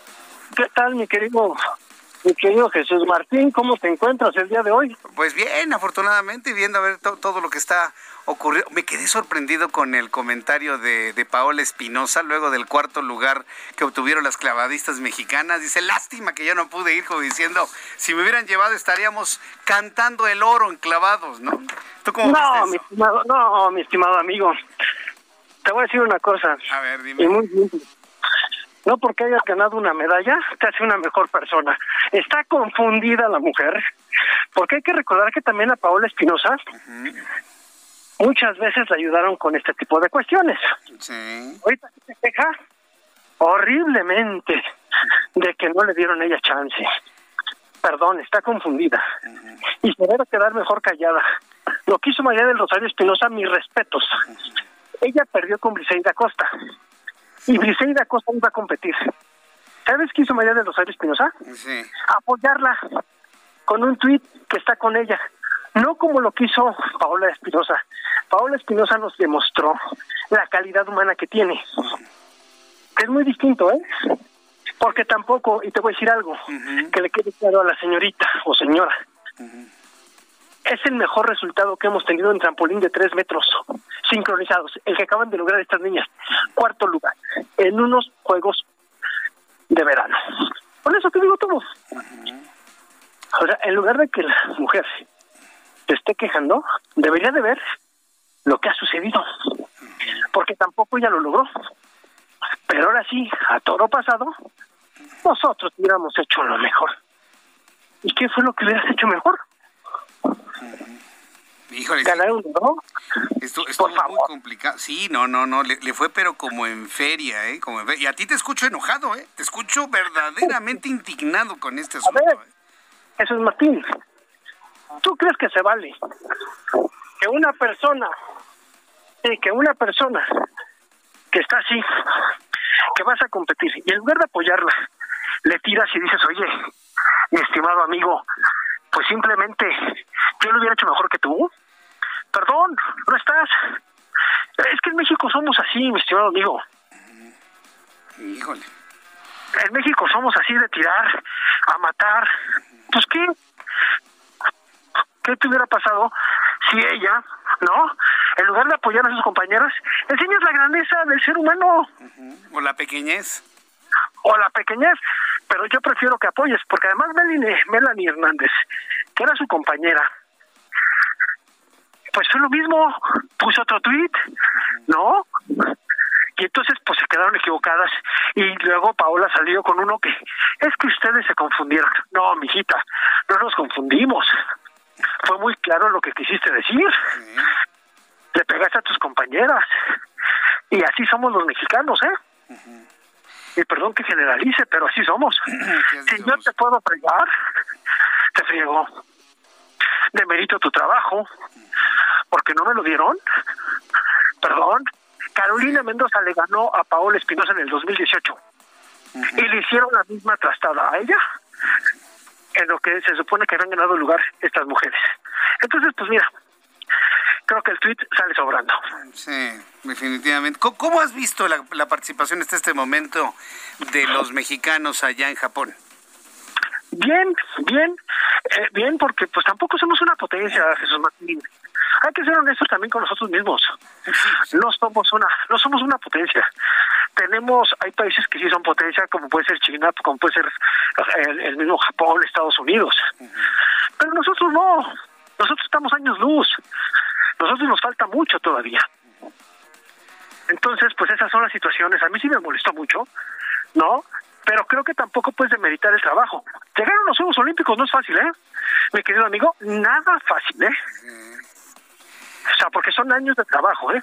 Sí, disciplina, sufrimientos, trabajar, ver, es como tú. A ver, es como tú y no por echarte una cacayaca que estamos a aire. ¿Cuánto tiempo te tardaste en ser titular de un espacio? No, algunas décadas. Sí, ah. algunas décadas. Porque así es. ¿Estás de acuerdo? Porque así es. Y es constancia, y, es aguantarse ah, ah. los dolores, y es consta estar, estar, estar, estar, estar, estar. Y así están los, los, atletas, entiendo también, ¿eh? A ver, pregúntale a tu señora, ¿cuántas vacaciones no tuvieron? ¿Cuántas veces tuviste que quedar? ¿Cuántas veces salieron ellos? ¿Cuántas desveladas? ¿Cuántas todo? Pues para quedarte titular. Hay que sacrificar muchas cosas. Sí. ¿No? Así es. Bien, pues mi querido Roberto, nos escuchamos mañana y seguimos platicando sobre lo que está sucediendo en una conocida ciudad japonesa con este encuentro de deportistas internacionales que se han dado cita para mostrar sus habilidades en ciertas disciplinas deportivas. Sí, es que tengo que decirlo así porque si no, uy, no sabes para qué te cuento. Exactamente, mi querido amigo, pero bueno, te mando un abrazo, cuídate mucho, que tengan una buena semana. Fuerte abrazo, que te vaya muy bien, hasta pronto. Roberto San Germán con toda la información deportiva. Estaba enojadísimo con lo que hizo y dijo la señora Paola Espinosa, que por cierto, en nuestra edición impresa del Heraldo de México, en nuestra gustada sección El bueno, el malo y el feo, la fea resultó ser Paola Espinosa. Ya me voy. Muchas gracias por su atención. Mañana a las 2 por el 10. A las 2 por el 10 en el Heraldo Televisión. No se lo voy a perder. A las 2 de la tarde por el canal 10. 6 de la tarde Heraldo Radio 98.5. Soy Jesús Martín Mendoza. Hasta mañana. Esto fue Las Noticias de la Tarde con Jesús Martín Mendoza. Heraldo Radio. La HCL se comparte, se ve y ahora también se escucha. When you make decisions for your company, you look for the no-brainers. If you have a lot of mailing to do, stamps.com is the ultimate no-brainer. Use the stamps.com mobile app to mail everything you need to keep your business running with up to 89% off USPS and UPS. Make the same no-brainer decision as over 1 million other businesses with stamps.com. Use code program for a special offer. That's stamps.com, code program.